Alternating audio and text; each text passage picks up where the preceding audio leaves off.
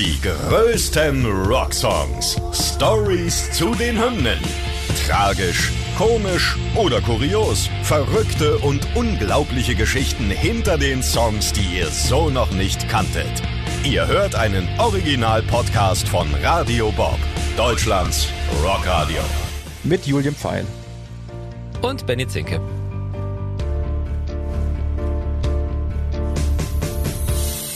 Heute We're Not Gonna Take It von Twisted Sister.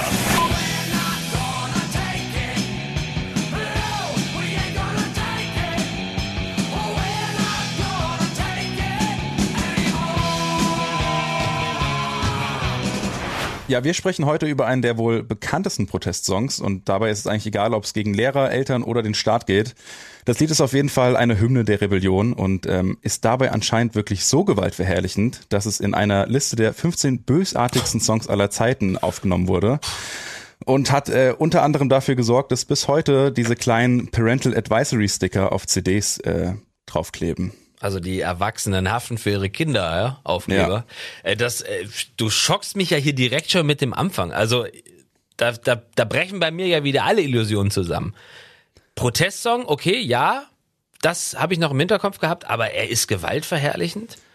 Ja, ob er es ist oder nicht, dazu kommen wir später auch, glaube ich, nochmal. Klären wir das. Warum der Song so böse geworden ist, das klären wir gleich. Lass uns vielleicht erstmal ganz von vorne anfangen und erstmal überhaupt erklären, wie der ganze Song eigentlich entstanden ist. Der Band, also Twisted Sister, wird ja häufig unterstellt, dass sie mit diesem doch eher poppigen Song bewusst die Mainstream-Masse ansprechen wollten. Allerdings war das laut Songwriter Dee Snyder nie der Plan. Ja, das merkt man auch daran, dass Snyder gesagt hat, der Song wurde schon lange vor dem Album geschrieben, noch vor Twisted Sister, dem ersten Album, nämlich 1980. Ähm, und der Refrain stand wohl schon eine ganze Weile, den hatte Snyder ohne Probleme hinbekommen. Wo er aber Probleme hatte, war bei den Strophen. Irgendwie hat's da nicht so richtig geklappt. Und erst drei Jahre später, also 1983 dann, hat äh, er das Def Leppard Album Pyromania gehört mhm. und hatte dann die Idee für die Strophen. Bei diesem Def Leppard Album hat er nämlich gemerkt, dass diese oftmals nur eine Variante vom Refrain dann als die Strophe benutzen, also gar nicht unbedingt das Rad neu erfinden.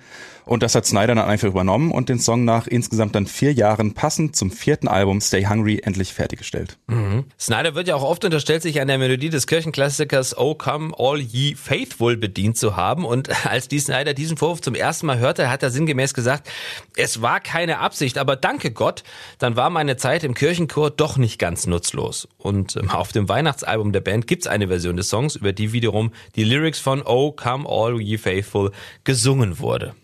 Ja, ist so ein absoluter Klassiker im Englischsprachigen. Ich glaube, bei uns ist er bekannt als Ach, ähm, kommt all ihr Gläubigen oder sowas. Hier auf jeden Fall nicht ganz so bekannt da Englischen. Mich auf den ja, ja.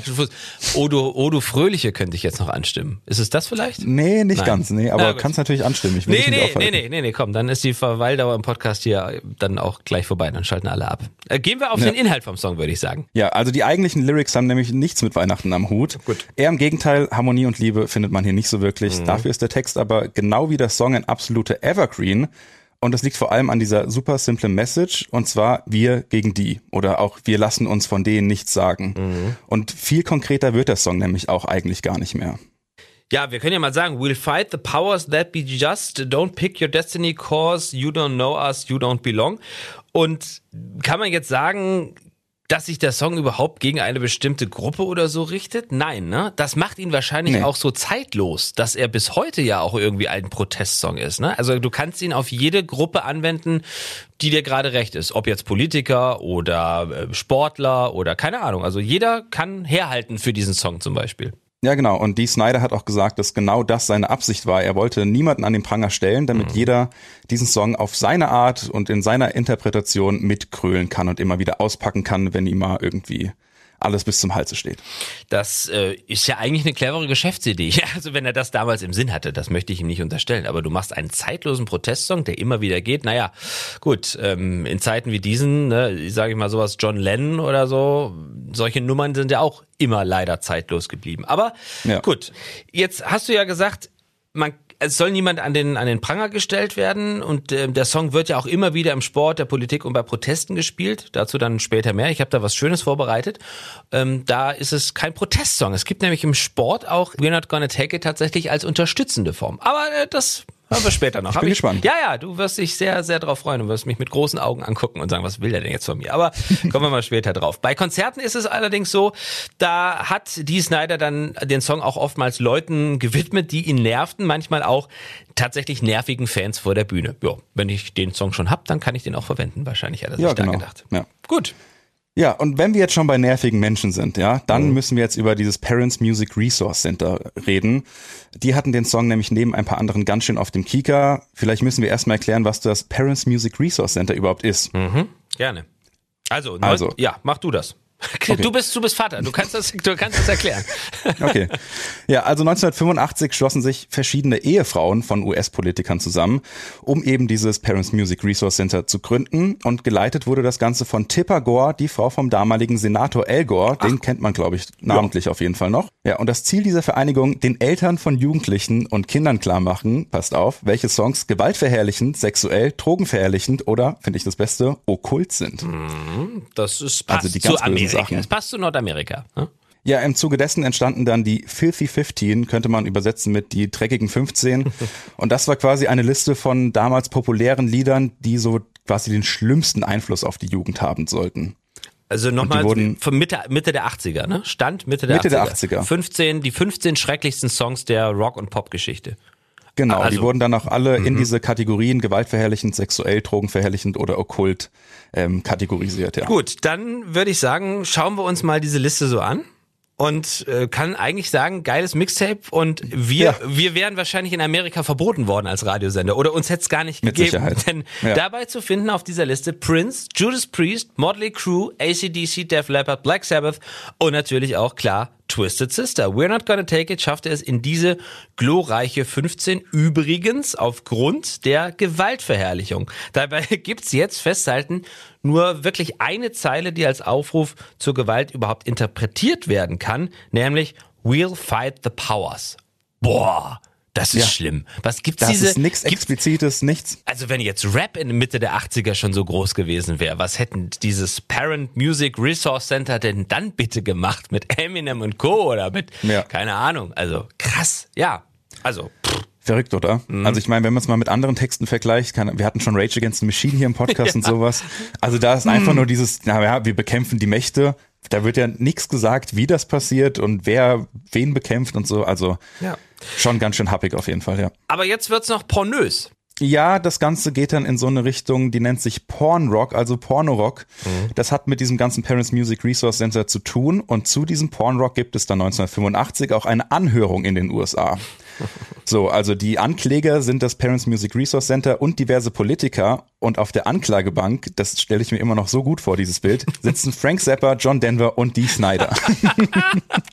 Geil, oder? Also die, die Rockgrößen so auf der Anklagebank. Ich meine, hallo, das ist ja, wir lachen jetzt drüber. Für die war das ja bestimmt damals auch nicht nur lustig. Ja, klar. Aber, pff, äh, Gottes Willen, ey, prüdes Amerika, hallo, ey. Jo, aber hallo.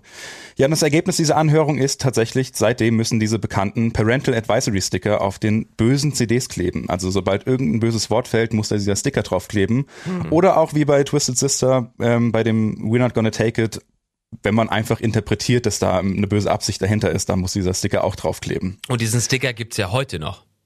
Ja, genau. Und der Also ist damals entstanden. Das ja. klingt wie so aus einer anderen Zeit. Ich meine, die 80er waren eine andere Zeit, aber wir reden jetzt in diesem Jahrzehnt äh, immer noch über diesen Sticker.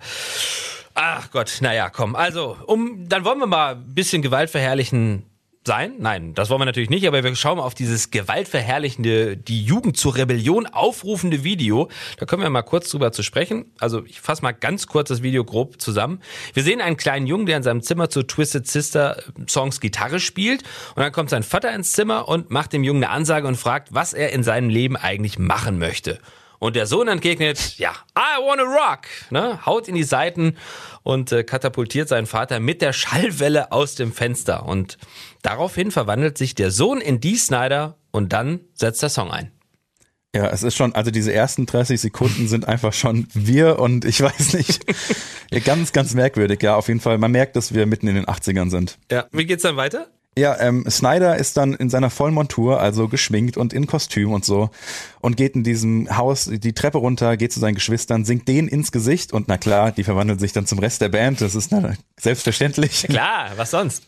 Ja, und die Prämisse von dem ganzen Video ist im Prinzip, dass der Vater immer wieder versucht, mit Dee Snyder zu reden, aber auf dem Weg zu ihm dann irgendwie irgendwelche Slapstick-Sachen immer passieren. Also er fällt vom Dach, bekommt irgendwie fünfmal hintereinander eine Tür ins Gesicht und so weiter.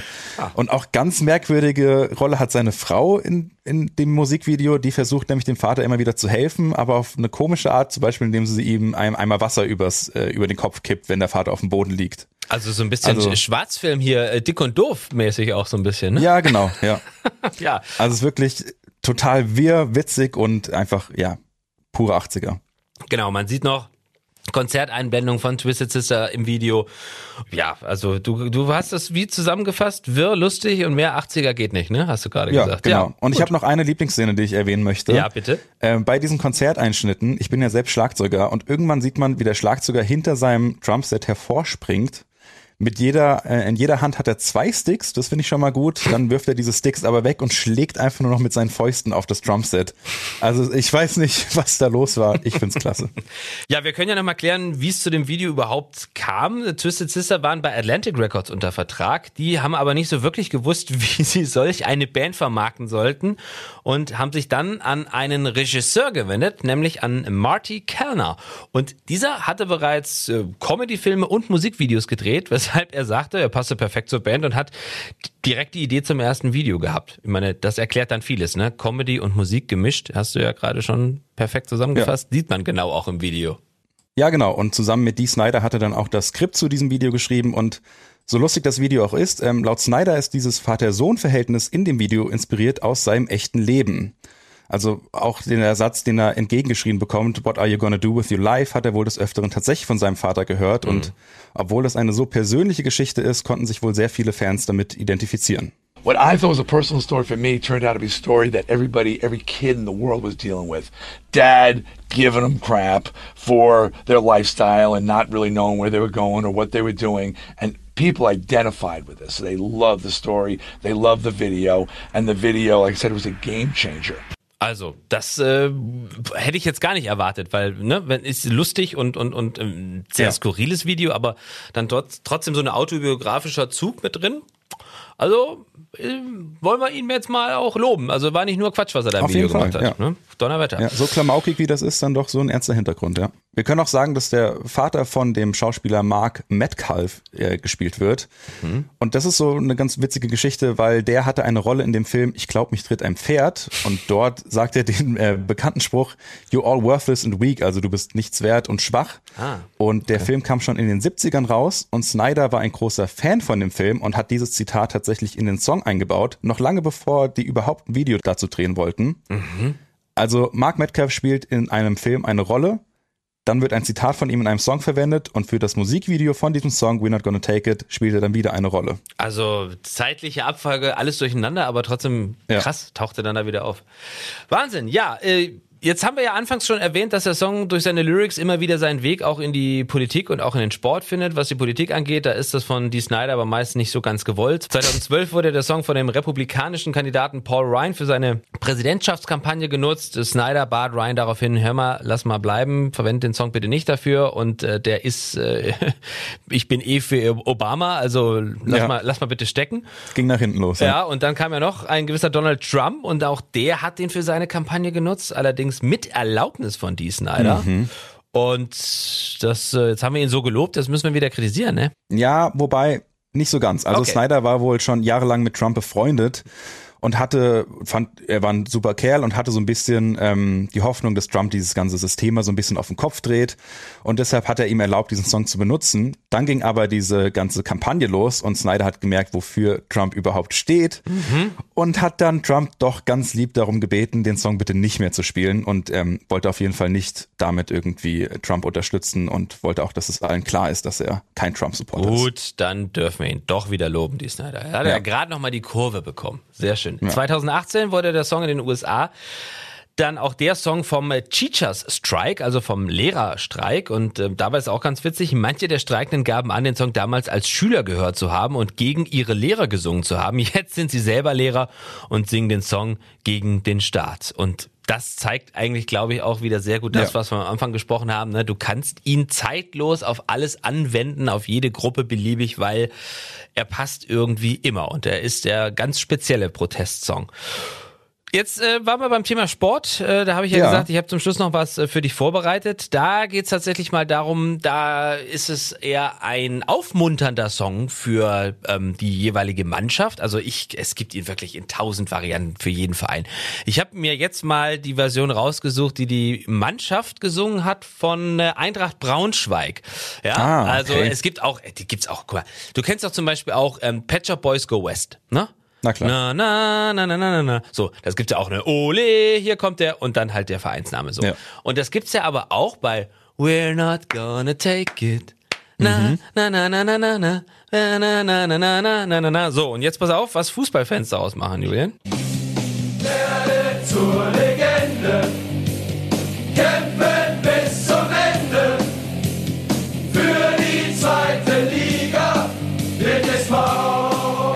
ich zu viel versprochen? Sehr gut, ja. Werde ja, nee, zur ja. Legende. Ja, und das ist natürlich, da ist der Song kein Protestsong, da wird ja nicht gegen die Mannschaft gesungen oder gegen andere Fans. Nein, da hat es wirklich We're Not Gonna Take It geschafft, absolut positiv unterstützend zu sein.